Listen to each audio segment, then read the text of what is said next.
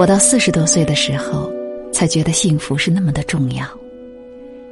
从前，我一直觉得自己不是一个幸福的人，后来我才知道，是我错了。幸福不是那么惊天动地的，不是那么大张旗鼓的，不是像我们想象的需要很多的金钱，需要那种万丈光芒的时刻。只要我们每一个人努力去争取、去奋斗，我们就会享有自己的幸福。我最早关注到幸福这个问题，其实还是得益于一位德国的哲学家费尔巴哈。他说过：“人活着的第一要务，就是要使自己幸福。”我当时看到这个说法，挺惊讶的。我们会觉得我们有很多的小目标，我们会被这个社会的大的舆论所引导，被一些潮流所裹挟。可是，你一定要清楚，这一生，你最重要的事情是让自己幸福。我刚才说过，我到四十岁的时候才明白了这些事情。源于那时候，我看到了一个小故事：西方某个国家在进行一个调查研究，题目是“谁是世界上最幸福的人”。因为在报纸上发出了征集答案的征文，成千上万的信函就飞到了报社。报社组织了一个评选委员会，想看看民众中对于幸福、对于谁是最幸福的人有怎样的答案。最后，按照得票的多少，第一名是给自己的孩子洗完澡后怀抱婴儿的妈妈；第二名是给病人治好了病后目送那个病人远去的医生；第三名是。孩子在海滩上自己筑起了一个沙堡，夕阳西下的时候，这个孩子看着自己筑起的沙堡时，自得其乐的微笑。第四名是给自己的作品画上句号的作家。我看到这个答案以后，心里充满了悲凉。在某种程度上，这四种幸福在那个时候的我身上，其实都已经经历过。我有孩子，给他洗过澡，有抱过他的时候。我原来是医生，也有治好病人、目送病人出院的时候。我可能没有在海滩上筑起过沙堡，但是在我们家附近工地上的沙堆挖过坑，然后看着旁边的人不小心掉进去。那时候我已经开始写作，所以也给自己的作品画上过句号。我之所以难过，是因为我集这些幸福于一身，可是我从未感到幸福。我想，不是世界错了，是我自己错了。我对于幸福的认识和把握，对他的追求，其实有重大的误区。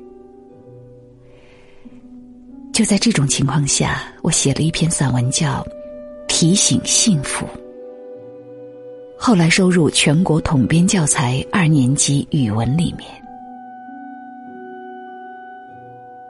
四十不惑，中国的古语很有道理。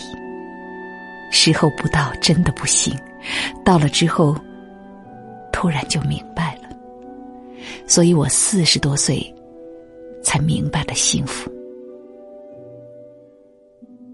我现在看年轻时候写的日记，怎么能有那么多痛苦？但是现在其实都已经全忘记了。我原来觉得幸福是毫无瑕疵的，它应该没有任何阴影，应该那样纯粹和美好。但我现在要告诉你们，幸福其实是一种内心的稳定。我们没有办法决定外界的所有事情，但是我们可以决定自己内心的状态。或者简单的说，幸福其实就是灵魂的成就。我特别希望年轻的朋友们从现在开始就懂得珍惜自己的生命和幸福，能明白所有的困苦都是生命过程中我们必然会遇到的。二十多岁就能明白幸福该多好，你们会减轻很多苦闷。当然，其实无论什么时候认识到幸福对我们如此重要。都不晚，只要生命存在，我们就依然可以学习，可以成长。在我明白了幸福以后，最重要的一个改变就是，我觉得人生可以把握了。在此之前，我能把握的部分很少，因为心灵内部的那种无助感，那种随波逐流。那种对前程的不确定感，所以常常有一种深层的不安存在着。我现在越来越安宁了。我知道世上有一些事情我无能为力，这些我们都不要去费力气了。但是有一部分是可以改变的。我们怎么看待自己？怎么看待世界？我们把能改变的那部分尽我所能，按照我们的意志去加以改变。把这些事情做好以后，我心里面的稳定感就极大的增强了。我知道我一定会有灾难，因为世上不可能都是阳光灿烂的日子。也知道一定会有人性的幽暗之处在四面八方存在着，而当我把他们看得更清楚以后，我反倒对这个世界多了一份理解。我现在会觉得，这个世界就是如此泥沙俱下，但我依然对它充满希望，依然可以安然面对。我学习心理治疗的时候是接受人本主义的流派，我特别喜欢马斯洛说过的一句话：“做人是一件有希望的好事情。”我觉得人本主义流派有两大重要的出发点，一个是人性本善，另一个是人是可以改变的。我特别喜欢这两个基本的出发点。第一个是和我们儒家的人之初性本善观点天然吻合。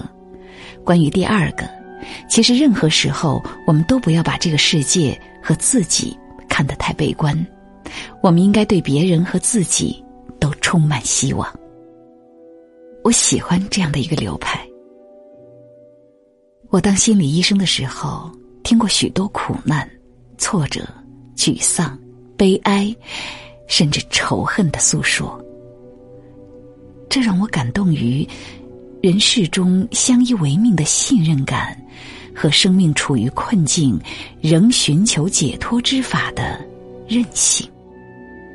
这会让我有一种很坚定的信念，即我在这种危急的时刻要和他们在一起，要尽我的力量，以我内心的温暖去帮助他们。我仍然知道，每个人的命运是由自己决定的，最后的决定权在他们自己手里。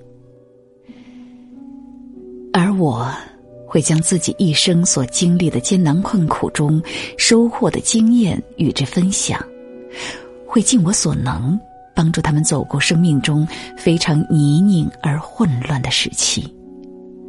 当然。我也会确保自己内心的坚定，而不被那种滚滚的浊流所吞没。我们只是助人自助，最终的力量还是要来自对方的内心。